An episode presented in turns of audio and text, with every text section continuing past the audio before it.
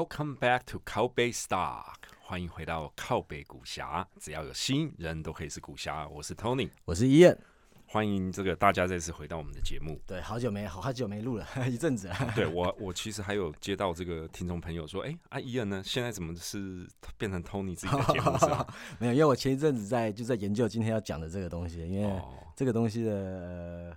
东西有点多啦，所以所以我就冷静了，就安静了一阵子这样子。了解。好，那这个呃，现代人的生活中呢，就是音乐是不可或缺的一部分。我想这个东西。或者这个话题可能大家都很有共鸣哦。那在我们成长过程中，就是其实有个东西蛮有意思的，就是说，呃，听音乐的习惯跟你喜欢不同音乐的类型，可能也会随着年纪有所改变或者拓展。大家想一想，就是说，从小我们第一次听到音乐，可能是在什么样的情境之下啊？或者是这个你的家人或者你的父母亲正在放什么音乐，你就陆陆续续的听了。到了你的青少年时期呢，你可能自己会对某一些类型的音乐特别有感觉，然后你就会成为很喜欢听这个类型的音乐。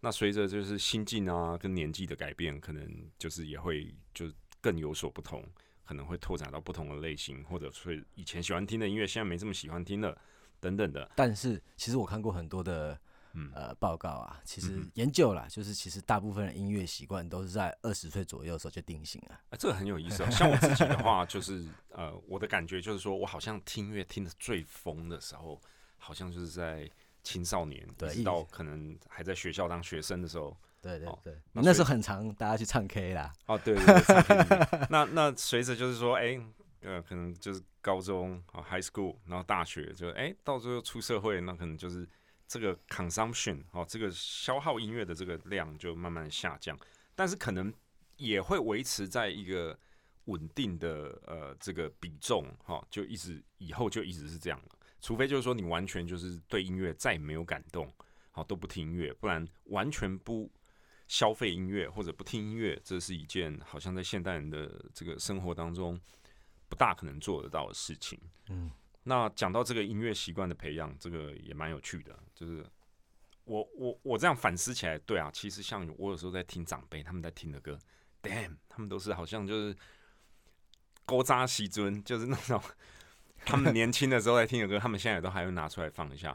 以前我都觉得说，因为那是回忆，我觉得很多时候是在听回忆的。对啊，以前我就觉得说啊，这是什么年代在听这些老歌？但结果我们现在也在听回忆啊。对啊，我自己到我这个年纪，我觉得听起来最有 feel、最有感觉的歌，都是这个年轻的时候比较多歌。你说现在新的歌还会不会听？会嘛？但是可能就是频率就不会有像年轻人追的那么勤。对，哦，什么新出来的音乐马上就去下载或去听，就不会有这样的事情。像像我我讲到听音乐这个 consumption，其实我这这几个礼拜在研究这家公司，我听的音乐比我这可能三五年听的音乐还要多，因为我就在研究这个，所以我我要试用他们的 app 啊，试听他们的音乐的。好，那结果听的比我三五年的还听的还要多。讲到这里，答案就呼之欲出了。我们今天要来谈论的这个公司，就是鼎鼎大名的 Spotify。OK，它现在在这个变成数位串流之后，这个呃音乐的一个最大的平台。它它虽然这个比 Apple 的 iTunes 就是起步晚，它二零零六年才开始就是创立，那但是它今天已经后来居上。如果以这个付费的使用者来讲呢，到今天它已经可以算是这个最大的音乐平台。没错，在这个全世界的这个范围之内。嗯，那呃。先，我们把时间拉回到九零年代好了，因为我对九零年代就是总是充满了一些情怀，那就是我中学的时候嘛。那时候我对音乐消费习惯是这样：什么就是排行榜上最新、最出来、最棒的这个，呃，就是新的这个专辑啊，我几乎都是花钱毫不手软，不知道花了多少钱在买 CD 啊。我是 CD 那个年代的，对对对，一开始我也是这样子，对，然后就是而且会花很多时间逛 CD 店。对，以前像如果在台湾的听众可能都还记得嘛，以前有好多大的这个连锁唱片行啊，像什么玫瑰唱片啊或什么这些。现在新一代 年轻人的话，可能都听不太懂我们在讲什么，但是没关系，就是你有个概念就好。什么玫瑰唱片啊、大众唱片，就是很多的这种实体店面连锁的这个唱片行，嗯，那哇，他们都会排行榜嘛。然后我几乎花了超多钱在买这些 CD 上，这是我自己的消费习惯。那其实那时候，呃，就觉得就是说。你不久你就会发现一个现象，就是说，哎，你很喜欢这个歌手，可是他不见得很每一首歌你都很喜欢。可能这张专辑里面，哇，好听的就是有个五六首就很厉害哦。那如果是那种十一一张专辑十首歌有八九首都很好听，哇，那简直跟中乐透没什么两样。对，那常常发生的情况就是说，哎，一张专辑买只有两三首歌你觉得不错哦，其他基本上其实通常都是这样啊。对，其他基本上你就听不下去。就是那些主打歌啊，然后主歌副歌，然后其实后面其实很少人在听，其实一般都是这样子。对对对对对，那那但是还是一样毫不手软的，就是掏钱嘛，就是一直买一直买。那直到了大概呃，可能是九零年代末期吧，随着这个呃，Internet 啊，就是这个网际网络的普遍呢，互联网的这个兴盛，开始一些技术上通讯的技术上有一些突破呢，开始我就变得哎，我就不不不这么花这么多钱去买 CD，为什么？因为我发觉网络上很多免费的嘛。那这个就就带到就是说那时候就是呃，point to point，所谓 P to P 这种点对点的分享音乐的这种分享模式。开始兴盛，我我变成我常做，就是说，呃，之后就没有再花这么多钱买 CD，而是就是尽量去找自己想要听的歌。对，那个时候，他其实我可以跟再插一下话，就讲一下那个 peer to peer，他大概他们这个 underlying technology 的概念是什么？嗯，因为他们这个其实他他这个他是呃，现在其实大家很多人还在用用来 download 下载那种呃盗版的电影的，叫做 torrent 嘛，大概是他这个他这个对他他这个这个这个科技大概就是说，它其实是。把把你这个不管是音乐还是影片的档案，它会把它切成很小块、很小块的 file。呃，然后今天假设我我我想要下载一一个音档的时候，我其实是从在这个 BitTorrent 这个 network 上面所有人的的的呃电脑里面，这边抓一块，那边抓一块，然后拼成一首歌。那这样好处是它下载速度其实会比较快，因为你想想看，如果说你今天你你你下载东西整个歌都是从同一个 server 下载的话，很容易会塞车。但是如果你把你把你把一个一个档案把它拆成很很很很多小块，同时间再从不同人的呃电脑下载下来的时候，塞车情况就比较不会发生，所以会比较快一点。对，大概是这样。那从这个 BitTorrent 呢，到我我印象中还有那个什么 eDonkey，你记得这个东西吗？eDonkey 我不记得。对，这个也是一样东西，反正他们都是用点对点 P to P 的这种分享技术呢，在搞这个东西。那比较有趣的一点是什么？你一定可能也发生过，譬如说我举个例子吧，我想抓 A 这首歌。啊，好比这我不知道啊，刘德华忘情水随便扯。其实我也没这么老，因为那是九零年代这首。好，这是随便举个例子，OK，或周杰伦的什么歌。结果抓下来之后呢，他竟然是 A 片。啊，对，因为他他们只是照名称在抓而已。对，而且有些不对题的情况这样。然后或者有些抓下来那个那音质好像很烂，好像人家自己在拿拿录音机录的，后面还有那种很怪的声音那种，就完全没有办法接受品质，所以你又变成又得重装。对，然后花很多时间在弄那个东西。对，但是呢，呃，这时候这个情境是什么呢？跟大家可以回想一下，这个时候我们就不再是被动的，只能选择掏钱去买 CD，我们至少可以主动的去抓我们自己想要听的歌。对不对？哦，这个谁的这首歌很好听，谁的那首歌很好听，我可以把它拼凑起来。那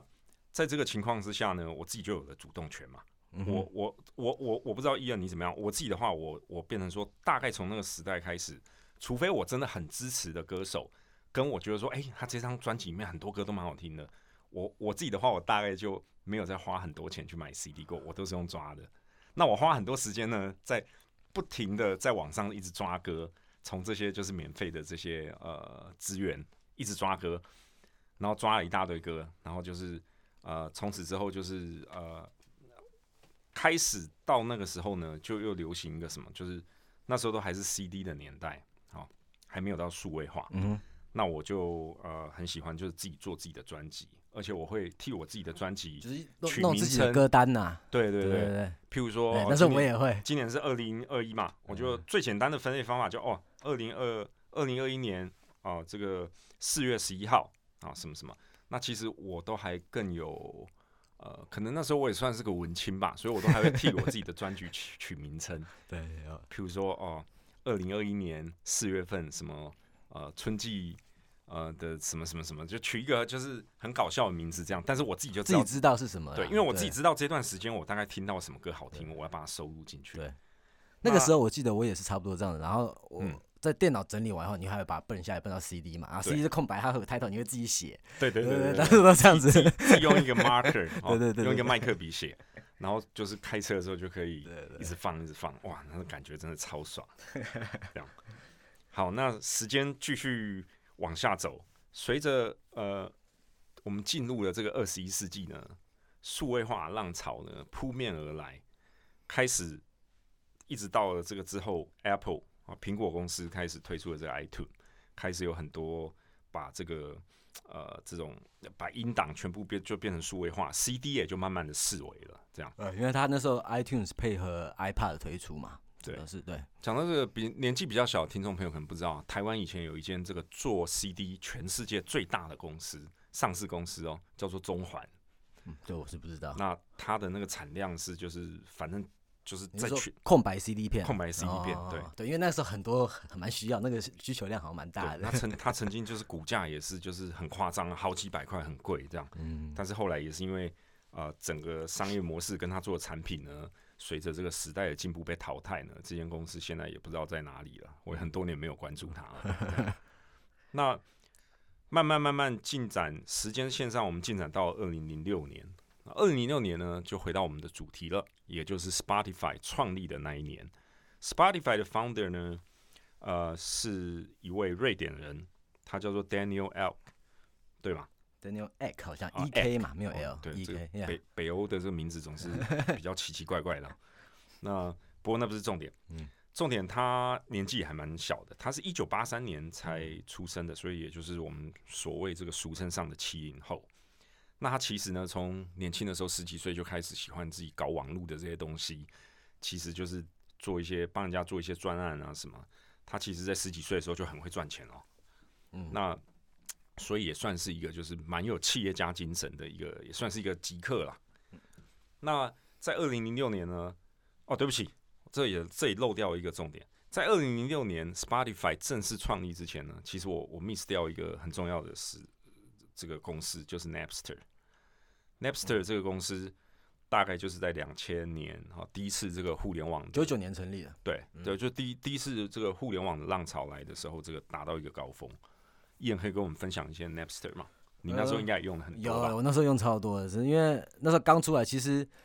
其实我这辈子用最多就是所谓的盗版音乐，就是那一阵子。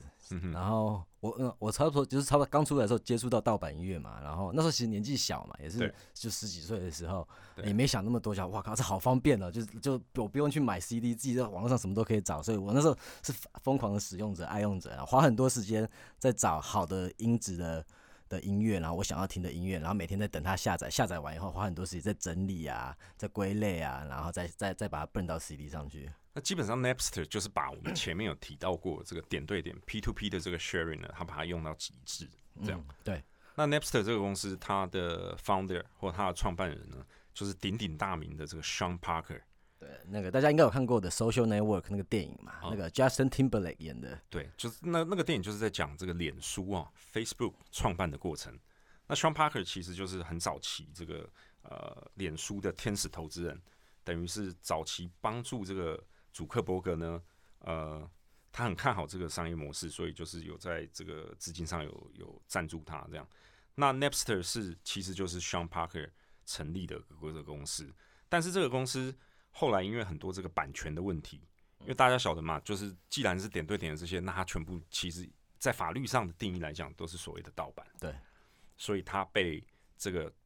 全球的音乐界所抵制，对他被告到脱裤子啊！对，因为其实 其实讲白讲白了就是，你想想就是说，如果你是这个一个歌手，或你是唱片公司，好大的这些啊，Sony、BMG 啊，哈，这然后这这，那你想想看，你站在你的角度，你一定是很干的嘛？就拉你这什么东西啊，盗版的，这样我们都不用赚啊，对不对？我们是花心血做出来的这个创作，然后就是你免费的拿去就是分给别人，大家再也不买我们的音乐，不买我们的 CD 啊。对，所以这有个数据哦，也可以反映出来啊。其实全球这个音乐的这个不能说产值吧，应该说是这个整个产业的呃高峰，大概其实就是在一九九九年那时候达到了一个呃第一个高峰。那时候大概全世界哦，大概一年可以至少卖出七亿张的这个实体的这个唱片，就是 CD，用 CD 的模式。那当然，在那个时候，呃，互联网也还没有这么普及嘛。其实那时候在美国，大概也还只有百分之四十的这个人口，呃，有这个呃联网的能力。那随着后来就是呃，大家联网那时候联网能力是非常非常的慢，大部分都是 dial up。对，就我还记得噔，然后你还要等它等等等看没有通，然后速度也很慢，这样。那随着后来呢，网速越来越提高，然后然后这个互联网越来越普及。大概这个问题就解决。那 Napster 也就因为就是法律上的这些问题，还有受到全球音乐界的这个疯狂抵制，他就没有办法再继续这个存活下去呀。简单的讲就是这样。那这时候时间点又跳回到了二零零六，这时候不怕死的这个 Daniel Ek 他就创办了这个 Spotify。他有一点啊，在很多层面上来讲，他可能像是延续了这个 Sean Parker 创办了 Napster 的这个精神。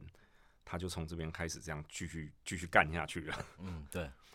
那零六年之后呢？呃，Spotify 正式成立之后呢，就可以说是波涛汹涌这样，因为这所以成立到今天已经十六年的时间了。那这十六年当中呢，它的商业模式其实呃经过很多次的这个 pivot，不停的都在转变。因为其实大家知道，它就是一个平台嘛。那平台。在不同的这个阶段，一定是它会呃要补贴的是不同的对象，嗯，啊，对，那可能是拿拿 A 来补贴 B，或者拿拿 C 来补贴 D，应该是这样讲。我觉得，因为平台他们通常平台他们的竞争优势就是所谓的 network effect 嘛，也就是呃中文什么你知道吗？呃，网络效应对网络效应呀。那网络效应这个东西其实最难问题就是先生鸡先生蛋的问题。对，就是你到底要先，因为网络效应就是你要把把把两个主，像 in Spotify's case，它就是要把听众跟歌手连在一起嘛。对。但是先生鸡先生蛋的问题是啊，你要先你要你没有歌手的时候，你要怎么样有听众？啊，你没有听众的时候，你要怎么有歌手？到底谁要先？那你要怎么先？对，大概是这个问题。这个是所有做平台的人都会遇到的一个问题。好，那不离题太多。那回到 Spotify，就是这里也有一些就是有趣的小故事可以跟各位分享。大家知道这名字怎么来的吗？官方的说法是，呃，Spot 加 Identity 这样。那好像我有听过一些小道消息，一样可以跟我们分享一下。对，那个小道消息其实蛮好笑的，就是其实其实呃。这个小道消息是说，就是 Spotify 其实这个名字来源是一个美丽的误会啊。简单点讲，就是那个时候 Daniel Ek 跟他另外一个 founder Martin，应该算是其实算是一开始 Spotify 的最大金主了哈。嗯。然后呃呃，他们两个就是在 Daniel 的呃公寓里面在想说，要到底要叫什么名字嘛？就在草创的时期对对对对对。然后他们就是查，因为因为因为他们需要一个 domain name 嘛，domain name 可能他们要查说有没有被人家 register 走掉了，有没有被用掉了。所以他就，然然后他们就互相在叫名字，然后互相在查，看说这个还在不在。然后 Martin 就突然听到那个 Daniel Ek 讲说，哦，Spotify，好，那那 Martin 去查，哎，发现 Spotify 这个 domain name 没有被拿走，他就直接去 register。但是结果呢，事实上 Daniel 他根本讲的不是 Spotify，他也不记得他自己讲什么了，那只是 Martin 听错了，他听到是 Spotify，但是因为就是这个美丽路美丽的误会而产生 Spotify 这个名字。嗯所以重点就是，其实其实说真的，公司叫什么名字不大重要了，重要的是它的内容跟它做什么 哦。那二零零六年创立，大概在呃很短的时间之内呢，他们就面临到了这个钱不够、资金不够的这个问题。因为各位要晓得哦，Spotify 这种模式就是所谓的这个 freemium，OK，也就是它用免费，然后去尽可能的就是在成长的阶段去圈越多的用户越好。那这时候他会遇到什么问题呢？你看嘛，他可能需要就是很多的伺服器 server 啊，这些都是成本啊。嗯，那随着这个用户一直增加，他的这个收入还没有这个收入的这个曲线还没有超过这个成本曲线的时候呢，他一定会面临到这个资金不足的这个窘境。所以很快的，在二零零八年呢，他就做了这个第一轮的融资。那第一轮的融资呢，他我如果没有记错的话，他那时候的估值大概。呃，第一次可能就将近九千万美金呢，差不多。那陆陆续续开始就是有一些诶投资人好投资他，这样提供他资金，继续去帮助他成长。那亚洲的这个大名鼎鼎的李超人呢，香港的首富呢，李嘉诚也在这个之后呢，也有这个参与这个呃投资他公司的这个角色。那这个也有一个小故事可以跟各位分享啊，就是呃这个是小道消息了。当然就是说有一天呢，这个在融资可能第二轮的融资做完之后，李嘉诚的资金已经进去之后呢，有一天晚上呢，Spotify 的老板 Daniel 啊，他是可能在瑞典自己的家吧啊，这个场景大概是这样啊，可能深夜了正在睡觉，突然电话响起了，噔噔噔噔噔噔。打来的竟然是亚洲这边的电话，然后听一听不得了了，原来是这个李嘉诚的私人这个秘书，就说李先生要找你，他想他吓得就跳起来，想说是不是他后悔了要撤资，结果原来是我们亲爱的李嘉诚先生好像正在使用 Spotify。但是找不到呢，他个人喜欢听的歌，所以打电话过来请教一下，就是说啊，请问我这是要怎么找？这样，我觉得他的口气应该不是这么这么有礼貌了，感觉起来，因为有钱真好，这这件事反映出来就是有钱真好，就是有钱就可以任性，有钱就是你大爷，对不对？那呃，所以 Spotify 的发展路径从二零零六之后呢，就呃大概上大体上就遵循着这个逻辑，就是说。呃，它需要不断的融资，那在这中间也做了好几轮的融资，陆陆续续的，就是呃，随着一些更知名的这些创投，像 Sell Partners 啊，这些人都进来，那资短期内也确保，就是它它成长方面这个资金的后援跟这个动能是足够的，那它也就进一步的呢，呃，想要就是首先，因为它是在欧洲起家的嘛。那他第一一定是先搞定了这个欧洲市场，其实他很快哦，他那时候创立没有多久，我我印象中他应该是很快就在他自己的这个本土，也就是他 home core 啊，瑞典就已经打败了这个苹果，或者说后来居上了，反正在很短的时间内，因为因为其实就是 iTunes 它的成立是比这个 Spotify 要更早一点嘛。但是很快的时间内，他就靠着这个 freemium 的模式呢，就圈了很多很多的用户。那随着就是从北欧开始，对不对？丹呃，他从瑞典起家嘛，丹麦，那就扩展到整个欧陆、欧洲大陆。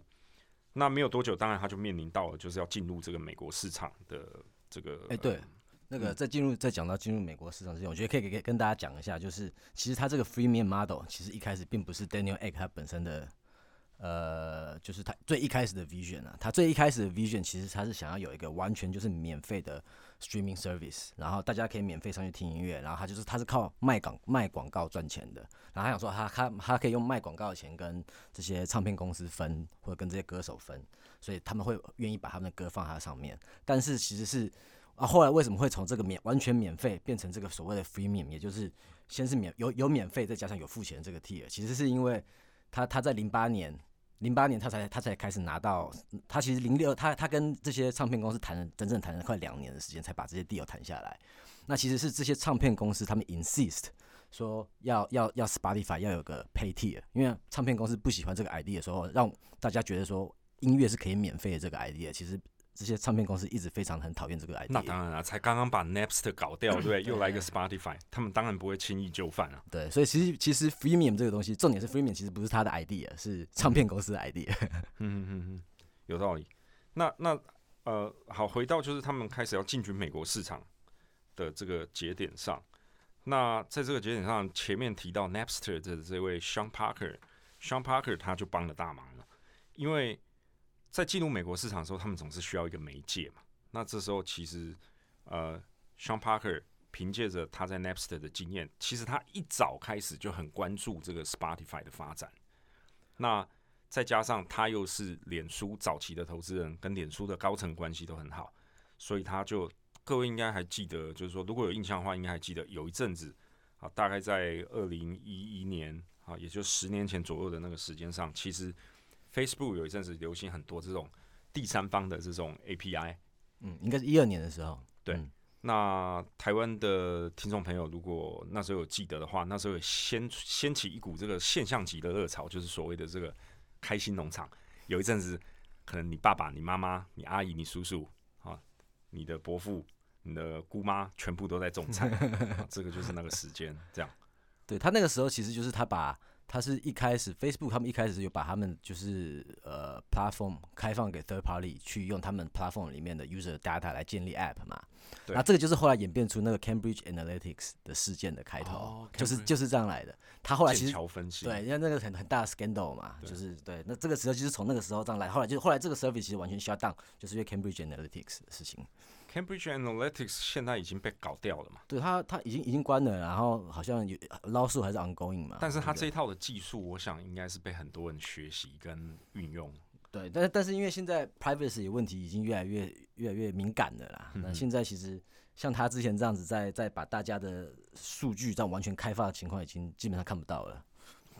OK，这个呃，这个是我另外一个很有兴趣的话题，因为事实上前阵子我刚刚看完一个 Netflix 的纪录片。就专门在讲 social network 那个，那个我也一直在我历史上，我还没时间看，那个我也很想看。专门在讲剑桥分析，跟他怎么影响了英国的脱欧，对对，他们整个的 politics，对对，那非常有趣。好，那回到主题，那他进入美国市场之后呢？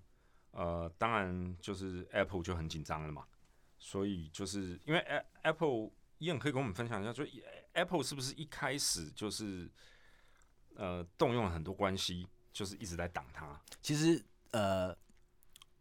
在在 Spotify 还没有进入美国之前，其实 Apple 对他是睁一只眼闭一只眼，因为他们都在欧洲发展嘛。嗯。那其实，其实从 Apple 的角度来看，因为美国是全世界最大的音乐市场，占了全世界音乐市场氛围可能四百分之四五十，就一个国家是占了全世界快要一半的的氛围。所以，只要他不进入美国，Apple 都可以睁一只眼闭一只眼。是是，真的是到了比较到了他开始进入美国的时候，然后。Apple 觉得，哎，他有有点开始受到威胁的时候，其实他就是因为 Apple 他跟呃唱片公司的关系都很好，像他们大家不知道还记不记得那时候，呃，iPad iPad 刚推出来的时候，其实他他们用了很有跟很多像什么 YouTube 啊这种大的艺大牌的艺人，他都有跟他们合作推出这种很多这种 special edition 有的没有的，那这个其实是 Apple 他给了很多 marketing dollar 给。给这些唱片公司，给这些艺人，所以他们从两千多年那个时候说，他们关系都一直非常非常的非常的好。然后到后面，其实呃，因为一到了一几年的时候，其实那个时候呃，没什么在买 CD 嘛，大部分人都在比较多的 digital download 都是在 iTunes 发生的。所以那时候 Apple 其实是也是关系之前关系很好，然后到一一一二年的时候，Apple 它又是这些唱片公司最大的客户。嗯哼，对，所以所以他其实其实他在他在唱片公司的呃圈子里面是有一定的影响力的。那所以他其实他那一开始，呃，他是他是有在，因为因为 Apple 他自己，Apple 他自己他没有 free tier，他就是一个 pay service 而已，哎，他们他们他他不也也不他那时候也不能说 pay service 啊，就是他是 transaction base，就是你要把我买买一首歌一首歌一首歌这样买嘛。他那时候其实他就一直跟 Universal 的人讲说，我不懂为什么你们要要要让人家免费听你们的歌，他觉得这完全不合理。嗯哼，对，对啊，这个那所以后来也就造成了就是一股。呃，美国有一股艺艺人，大家一起起来这个抵制 Spotify 的这个风潮。那我想就是说，站在这个经济利益的角度上，其实这是非常合理的嘛。因为这个他们会觉得说，我我之前看过一个哪个歌手忘记了，他说，Damn，我在试图在 run Spotify 的时候，我被下载了六十万次的歌，我才拿到一百多块美金。那他们就觉得他们的作品就是。没有被 value 而被贱价出售，嗯，所以他们当然没有这个潜在的这个经济诱因去，呃，第一时间就拥抱 Spotify，说哇，这真的好棒棒哦。他们当然是就是想抵制它嘛。对，但是因为我觉得其实那个时候是大家看的比较短啊，因为其实这个这个经济模式不大一样，因为 Spotify 它是有点像说是，呃，如果说你的歌真的有很很就是好歌，大家会听的歌。其实他是他会每年一点点给你，可是他会给你很，他会他他给他其实如果说你看他的 lifetime value，他可能不会比说你卖一张专辑还要少，但是因为他是时间会拉很长的时间，所以你每年可能没有一张专辑买断的这么多，但是这个时间拉长的话，其实 lifetime value 其实也不低，但是因为大家在前面还没起来的时候，大家都看到大家都觉得比较少一点，嗯哼，然后其实 in a sense 其实这这这也跟就是呃很多歌手他们跟唱片公司谈的合约的时候。这个 profit 是在谁那边，其实也很有关系。因为其实大部分钱很多，在一一二年那个，在 even 在那个时候，其实还是大部分钱都还是进到 label 的口袋里面。artist 拿的其实是比比大部分是比 label 少的。那当然了，就是说这个呃，这个整个产业呢，就是说数位音乐跟线上音乐的这个产业本身，它也是一个变动非常剧烈跟非常快的一个行业。嗯，那差不多在 Spotify 进入美国市场的同时呢，其实那时候。也就有几个这个像 Pandora，或者说像这个 iHeartRadio 啊，也都是在那个时候就是呃积极的备战，可以可以这么理。哦，我不是 Pandora，其实它在一零年、一一年在美国就上市了嘛。对，所以它其实那个时候刚上市的时候，它是以有点像 Internet Radio 的方式在。在在呈现音乐啦，因为 Internet Radio 就是其实就是比较被动式的聆听嘛，你可以这样想，就是聆听的方式其实应该有两种嘛，一种是主动式，就是哎我想听什么歌我去找，然后找到我想要听的歌我就听。那另外一种被动式，就像你开了 Radio，我我我都不去选，那我我就等着 Radio 丢给我听。那 Pandora 它是倾向于这个所谓被动式的聆听的方式这边的。哦对，还有一个很很好玩的东西就是，其实呃他们那个时候。其实，其实第一个艺人对 Spotify 有意见的是零九年那时候发生一个叫 Bob Dylan 的一个老歌手了，可能有点年纪的人就会就知道他在八零年代很多很红的歌，其实他有些歌我也蛮喜欢的。嗯，那那个时候为什么他会有意见呢？其实是，呃呃，因为当呃 Spotify 他们一开始刚在在在 Sweden 推出的时候，其实是刚刚 Tony 有讲嘛，是只是先拿到呃北欧那边一些国家的。的的呃，license 可以放他们的歌。他要进入美国的时候，他他其实其实他们他们只要进入一个美一个新的区域，他都要重新跟这些唱片公司重新谈他们的合约，然后他们的这个合约的 terms 怎么样，都是每个地区其实都是要重新谈的。就是你要你有个新的地区，你就要谈。然后所以他他想要进入美国的时候，他其实要谈那边的嘛。那在他想要进入美国的时候，其实呃。因为那个时候其实就是 bargaining power 是一面倒，就是其实他是没有什么 leverage 去跟唱片公司谈的，所以他们第一开始谈下的 contract 其实是一面 favor 呃唱片公司的。那那时候 even 唱片公司他们好像才花几千块钱美金的钱，呃，那那那时候有四大了哈，然后他们花了几千块钱，每每一个唱片公司好像才花几千块钱美金，他们总共那时候买了他十七趴的股份。嗯哼，那四四大的唱片公司拥有，等于说四大唱片公司那时候，呃，因为他他他的 term 就是说啊，你要进入，你要我们给你美国的呃权利可以，但是我我要花很少的钱去买你十七趴的股份，那 Spotify 也没办法，只好卖给他们了嘛。那 Bob Dylan 他为什么会不爽呢？因为 Bob Dylan 他他他他他他就觉得，哎，那你你你你这这些 label 把我的歌放在 Spotify 上面，按你们有用你们用很便宜的钱买这股份，那股份我有没有份？嗯哼，对不对？结果他股份没有份嘛，他就不爽，他觉得说，哎，我我哦哦，我这样不是做白工吗？所以他是第一个艺人，就是先把他的歌从 Spotify 上拿下来的，第一个下架在 Spotify 上正式下架他的歌的艺人。对对对。那后来，但是因为其实下架时间也不久了，两三年后他又回来。因为其实从艺人的角度来看，他还是要越多人听。对，因为他们他们在那个时候，其实艺人赚钱主要还是靠。靠演唱会啊、tour 啊、merchandise 这些在赚钱，而不是在靠 CD 或 streaming 在赚钱嘛。所以你是需要你的歌被越多人听到越好，所以这些人才会成为你的粉丝。你在做 tour 的时候，在做在卖 merchandise 的时候，你才可以赚到钱呐。对。所以他其实是没有 incentive 说哦，我我只把我东西放在哪里放，他是他是他是希望把他的听众最大化的。对，差不多也就是从那个时候开始，就跟我们前面谈到的以前二十年前的那种艺人赚钱的模式已已不一样了。他们已经认知得到，就是说我今天。这些音乐是让越多人听到越好，这变成他们行销自己的一个工具。那他们真正赚钱的方式，就是会在之后的巡回演唱会啊，或者代言广告啊，或者是其他的周边商品上面，对，而并不直接在完全就是贩卖这个呃音乐当成一个产品来赚钱。那所以也越来越多的艺人认知到这个时代的变迁，他们愿意做这种妥协跟改变，所以呃整个行业的情况也就有所转变。那随着 Spotify 二零一一进入了大概夏天那时候进入了美国之后呢，呃，它成长了一段时间，到二零一二大概成长就有一点慢下来了。那到二零一三呢，它的成长又再度的拉起来，好，再次这个呃增长速度又开始变比较快。那这个跟 Apple 之间的这个动态竞争呢，也是非常有意思，因为 Apple 那时候一开始的时候其实。它在美国的这个音乐市场，如果以使用户，就是以以用户来讲的话，它大概是 Spotify 的三四倍以上。那 Apple 也呃，Apple 跟 Beats 的故事就是也非常呃好玩哦。哦，好像不止，哦是美国是不是？对，美国美国美国。对，因为因为 Beats Beats 就是做耳机的那个嘛，他们曾经一度呢，就是也要推出自己的这个 streaming service。如果我我我印象中没有错的话。对。那时候叫他们后来推出叫 Beats Music，对 Beats Music。那那他的老板呢叫做叫做 Jimmy Iovine。嗯，那他跟苹果高层的这个关系一直都不错。对啊，不错。就是他其实 Jimmy 他就是他是音乐人，他之前好像是在音乐圈，我忘记是干，反正 Universal 他其实一开始在 Universal Music，不知道在做什么职位，我有点忘记了。然后刚刚有讲嘛，就是呃 Apple 跟 Universal 关系非常好，在两千多年的时候，因为很多互相，他 Apple 用了放了很多 marketing dollar 在 Universal 那边，啊，就是在这个时候，他那时候窗口就是 Jimmy，所以 Jimmy 他的他跟 Apple Steve Jobs 的 relationship 就是在那个时候 faster 的。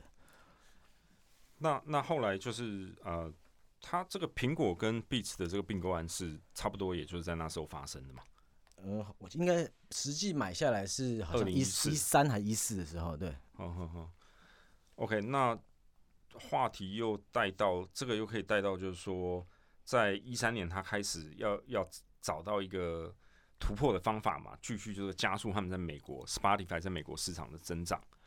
那这时候他们就做了一个并购，这个并购呢，他们买的这间公司呢叫做 Echo Nest。嗯哼，那 Echo Nest 那时候其实就没有，不是那时候，其实一直直到今天，它都依然是这个 Spotify 这个 Corporate History 上面最大的一笔单笔的并购案。呃，哎，其实现在好像不是，因为他后来他买了很多 Podcast 的的呃，就是 Creator。所以他他买了很多，他他后来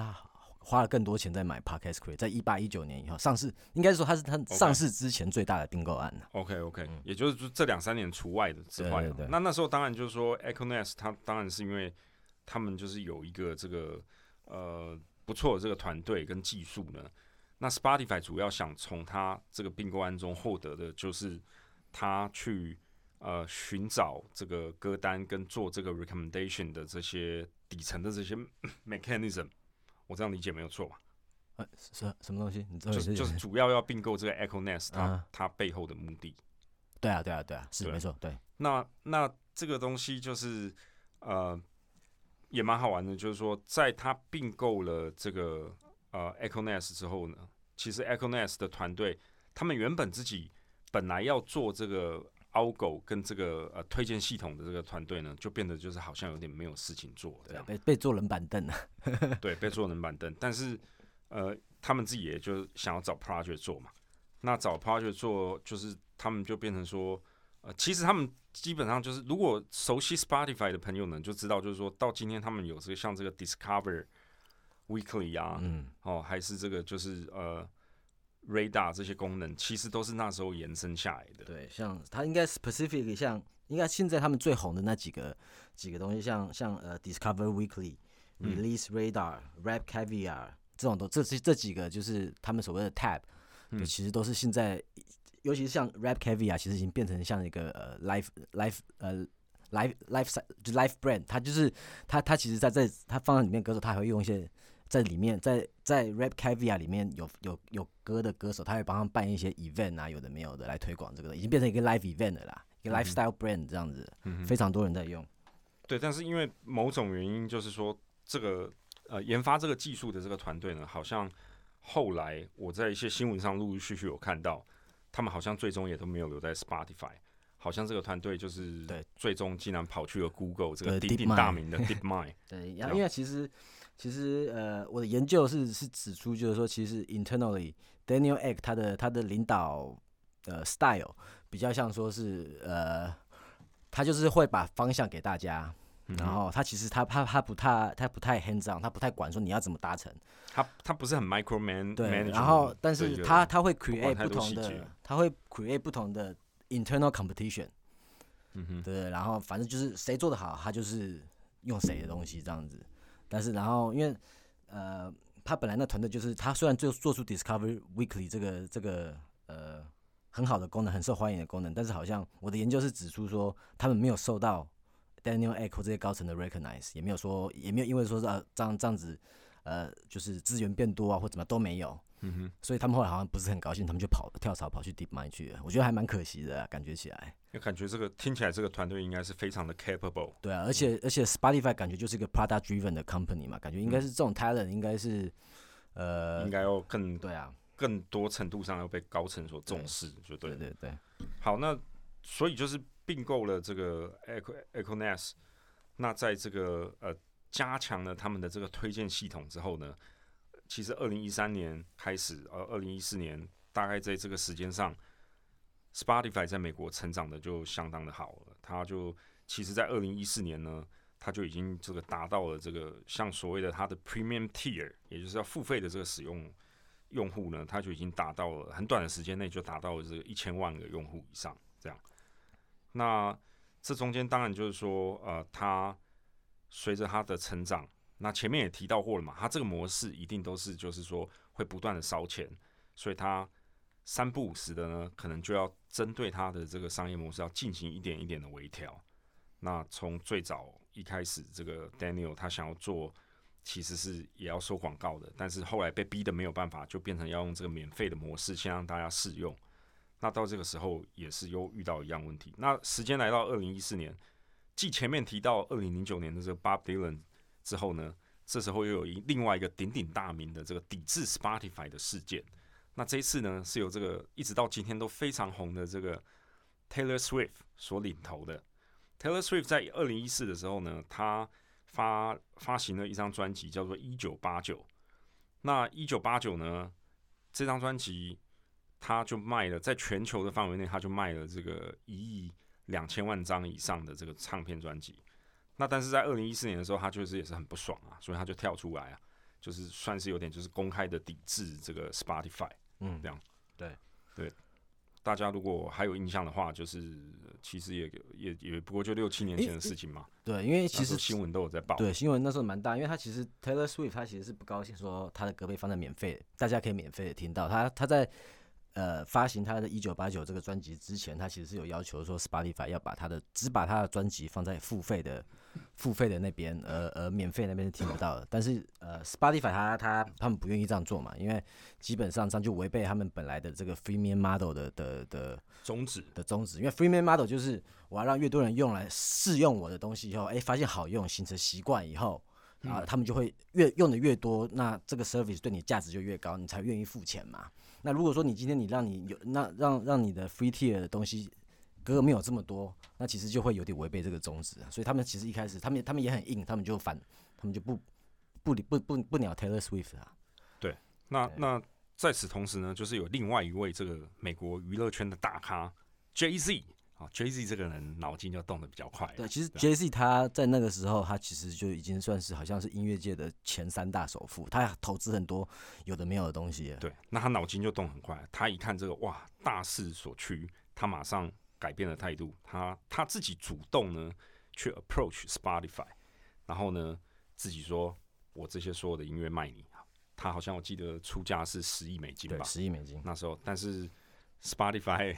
想说。你站在 Spotify 角度，哇，今天你来这样，我十亿跟你买，那明天也来一个很大咖的，大家都那么多钱要买，而且重点是因为这件事情是在在 Taylor Swift 的事情发生以后嘛，嗯，所以其实正在风头上，对，所以其实他们有去 Spotify，他们自己也有回去分析说，哎，因为 Spotify 的呃，因为 Taylor Swift 的的的呃。不把他音乐放在 Spotify 上面，影响了多少用户离开嘛？他们后来他们分析结果好像只有几百个用户有受到影响。他们那个时候用户已经很多了，所以几百个等于说是 rounding error，他们对他来讲根本没有差别。所以有了他们有了这个数据，他们那时候就就反正就拒绝了 J J Z 的这个这个 offer。嗯，那所以呢，J Z 这个事情跟 Spotify 他们这个合作就没谈成嘛？那 J Z 不亏是 J Z。他想说，哎，那你不跟我搞，那我自己搞一个可以吧？凭我在这个娱乐界的号召力，所以他自己后来呢，也做了一个他自己的呃，算是这个比较 artist back 的这个 streaming service，就叫做 Tidal。嗯，那这里面有谁呢？哇，讲出来都是鼎鼎大咖人物，Jay Z，Rihanna，然后啊，Calvin Harris，Kanye West，哦，大概就是啊，Nicki Minaj，啊，还有马丹娜。哦，这个还有 CoPlay 的主唱哦，CoPlay 的主唱，对，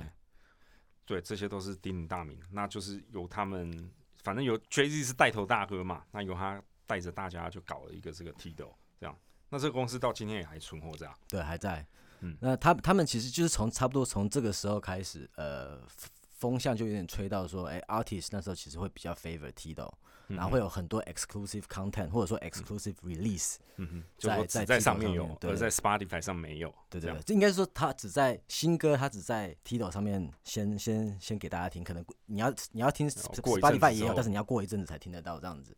然后后来因为 Apple 其实他也把这学起来，Apple 他也付了很多钱拿这些 exclusive release，就开始有个风向说，哎，变成在在那在那几年，其实 artist 会比较 favor Tidal 或者是 Apple Music。嗯哼，嗯哼。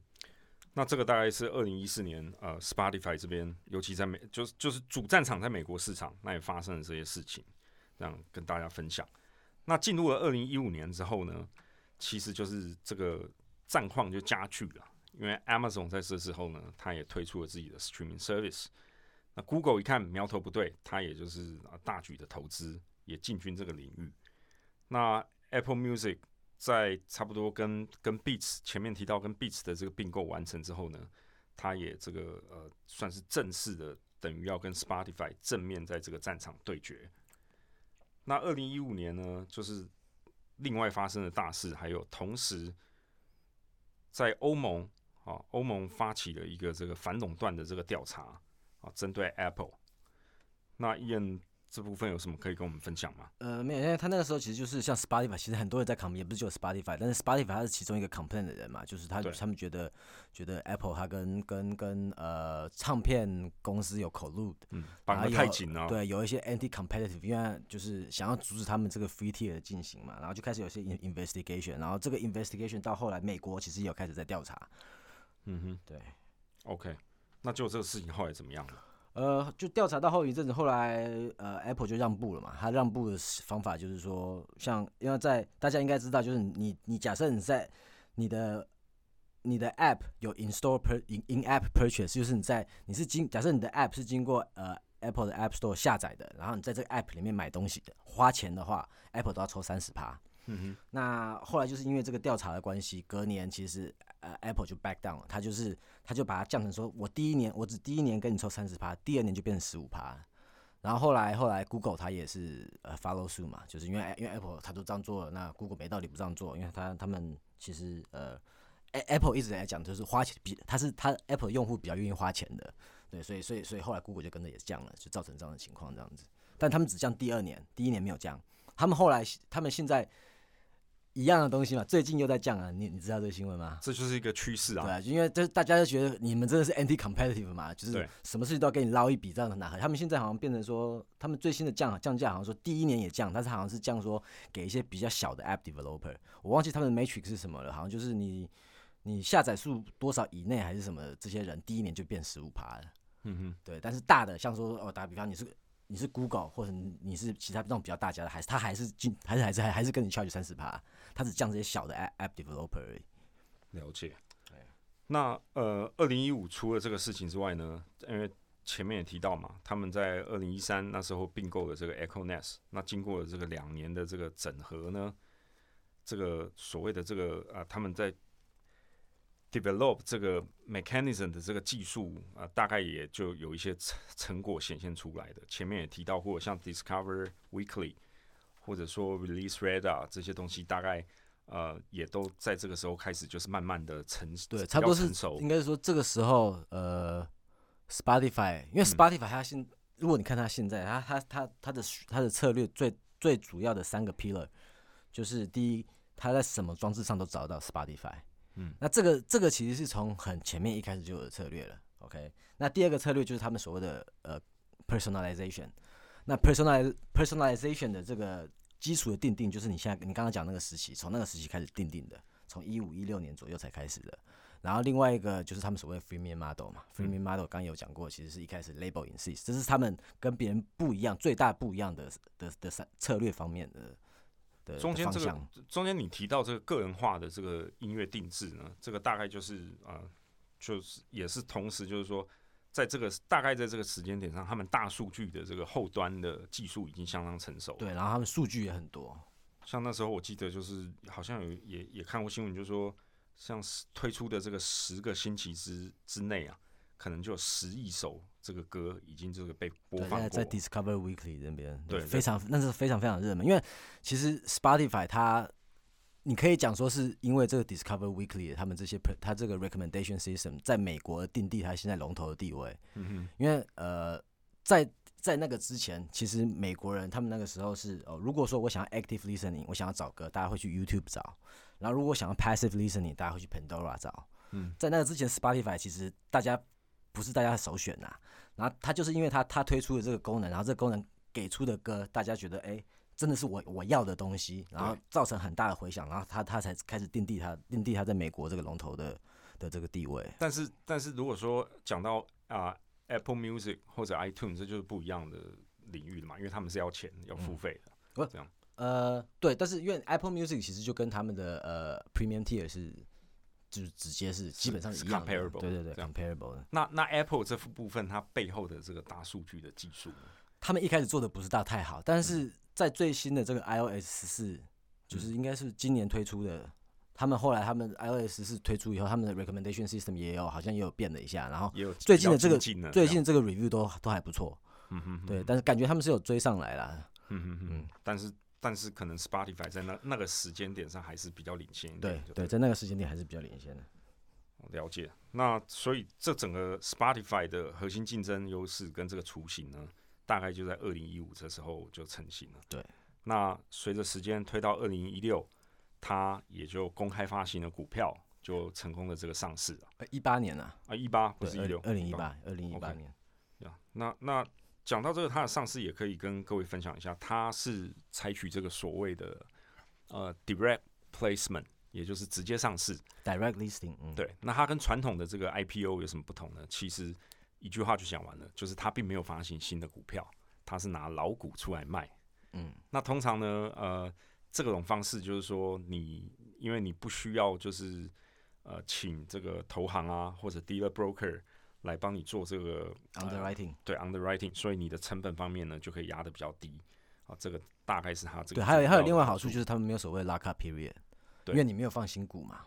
呃。对，原则上是这样的。不过你像 Palantir，它也是就是 direct listing，它就有 lock up period。那是半六个月嘛？那个那个应该是他们自己规定，那个并没有，因为因为你一般 IPO 的这个 lock up period 是是是有规定的。对，但是 direct listing 是没有没有这个强制性的规定的。那好处也就是说，因为它也成立了十几年嘛，那最早期的这些投资人很多有一些可能会必须要退出，要有 exit 的必要。他也可以尽快的这个啊，把股份这个做出释出，嗯，这个都是就是呃，不再发行新股而用老股直接上市的一些特特性。对，但是这个其实也要看情况，因为其实呃，你公司本身要先有钱，因为其实你没有发新股情况下，你是没有你是没有募到任何钱的。对，那如果说股票突然崩盘或什么，就很惨了。就是对啊，而且而且。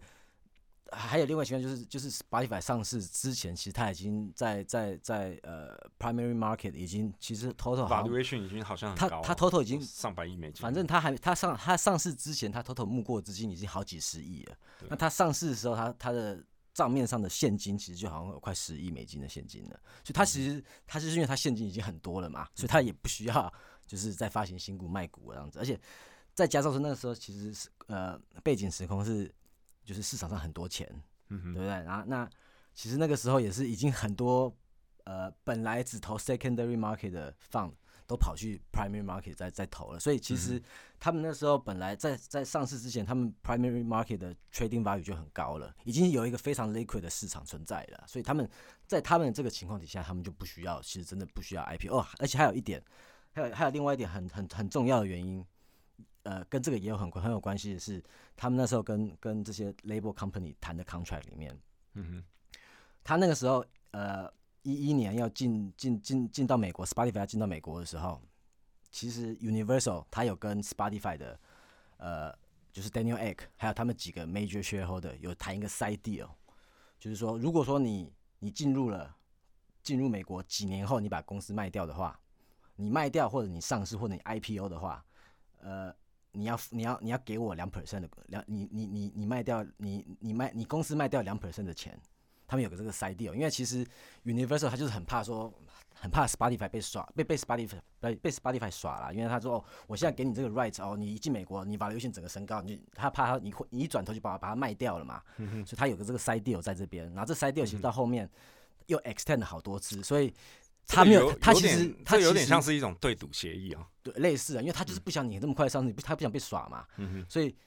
你你你你他做 direct direct listing 其实就 side step 他那时候那个协议嘛，因为他没有 IPO 嘛，我觉得这也是一个很重要一点，主要是因为他们那时候 contract 是这样谈的，跟 Universal 的这部分。对，那那反正总之呢，这个呃直接上市的这个特性就是这些啊。还有一点就是原本的股东不会被稀释。哦，对，因为没发行新股嘛。对，没有发行新股，所以这个价值上并没有呃被稀释。哦，对，他们那时候 direct listing 时候有有那个很好很好玩的笑话，就是呃第一天 trading day 的时候，whatever stock exchange 不是都会放那个公司国家的国旗嘛？对。他们 不知道是谁，他们那那天那个人不知道在 smoking what，他放的是放 Swiss 的国旗，不是放 Sweden 的国旗。哦，是吗？哇，这个我还真的不晓得。这超好，我看到超好，这个也太白痴了，把 Swiss 跟 Sweden 搞错了，然后放在那边，那个这这是造成一个很大的笑话，真超好笑。那那 Daniel L 他可能脸都绿了吧？这样。对啊，他他他他当时好像有有有对这件事有特别 comment 一下。对，一个一个好一个 side side joke 啊。Anyway，那这个所以大体上今天的这个 podcast 呢，我们就把 Spotify 从这个它二零零六年创立以来，好一直这个一路的这个演变过程跟它的这个发展路径。跟大家做一个这个基本的介绍哦，对，我们还没讲到说它 direct listing 后，其实它的策略其实有点变化哦，就是呃，他在之前他其实是都是 focus 在 music 这一块嘛，其实在他一他他他做 direct listing 的时候，其实他的呃 F one，他是他们其实我不知道大家知不知道，其实美国如果是上市公司 IPO IPO 或 direct listing 的话，是美国公司的话，你是看 S one 嘛。对，那如果说是国外公司的话，你就会看 F one，OK，那是它那 document SEC document 的名称。那因为它是 Swedish entity，对，所以所以所以 F one，它其实它它它在做 direct listing，它的它的呃 prospectus 那个 S one 里面，其实他就有提到 podcast 这个市场了。所以他们其实，在那个时候，其实就是已经有有打算说，对，哎，但因为但是那个 podcast 市场很小，就才刚开始而已。他们其实呃一八年以后，他就是基本上从一八年开始，呃，in addition to to to music，他他花了很多钱想要进入 Podcast 的市场，然后，呃，因为因为他一直以来，他他们他们整个商业模式很大的问题就是，呃，他要付很多钱给 Label Company，然后这个东西是 variable 的，那也就是说，什么什么是什么，就是这是一个 variable cost。那其实就科技公司来讲，呃，你希望看到科技公司是 fixed cost 越多越好。因为他们这样才会 operating leverage，有 operating 有 operating leverage，他们有 scale 的时候，他们的 margin 才会够高。简单来讲，就是说用随着用户越来越多呢，这个它的利润才越来越多。对，因为它的成本很多是固定的嘛。你你你不希望的就是随着你用户越来越多，你的成本又跟着对对对，这样你 scale 就没有用，scale 就没有用了。所以他就是其实应很很大一块就是这个原因，他会他想要 pivot 到 podcast 上面，因为大家大家其实你想想看哦，呃，音乐没有什么所谓的 exclusive 啊。就是就是你就是呃，Spotify Spotify 它不可能像 Netflix 走这种策略，说哦，你来我这边听平台可以听到很多你别的平台听不到的音乐。嗯哼，这这个是不太现实的。为什么？第一就是 artist 不愿意这样做嘛，label 也不愿意这样做嘛。第二就是其实现在有 radio 啊，radio 一堆免费的歌都听，那 然后什么歌都听得到，那那那哪有什么 exclusive 可言，对不对？没有嘛。所以所以呃。他们这边，他那时候就想说，哎，那他想找别的，就是因为因为后来他们发现，podcast 这个东西也是 audio 嘛，也是一种 audio，所以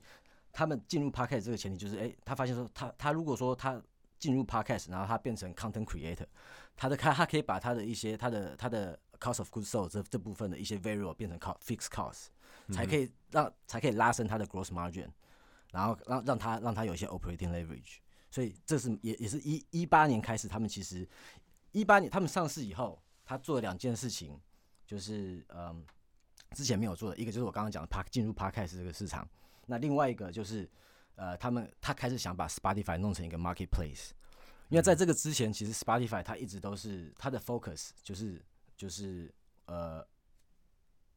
它的 focus 是 user，他一他之前一直 focus 是我我我给 user 一个好的 listening experience，好的 user experience，然后他们就会来了嘛。他并没有做任何东西在在 Please Artist 那边，除了说他去跟这些 Record Label 谈谈 deal。那他他上市以后，他其实就开始开始做了很多东西，在吸引 artist，不管说是 label 的 artist 还是 independent artist 也好，就是他用了很多 tool。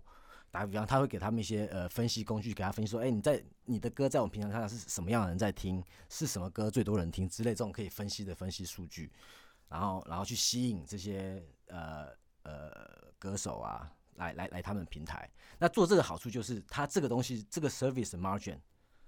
就会真的是像一个科技公司的 margin，就是你很多 fixed cost margin 也很高，gross margin 也很高，然后你你你可以会有很多 operating leverage，然后 podcast 也是他做第二件事情就是 podcast，刚刚讲也是一样的道理，就是让他的提高他的 gross margin，让他的 cost of good sale 里面的 fixed cost 的成分变多，然后所因而这样的带成他比较多的 operating leverage，对，这是两个很关键，他上市以后做的事情。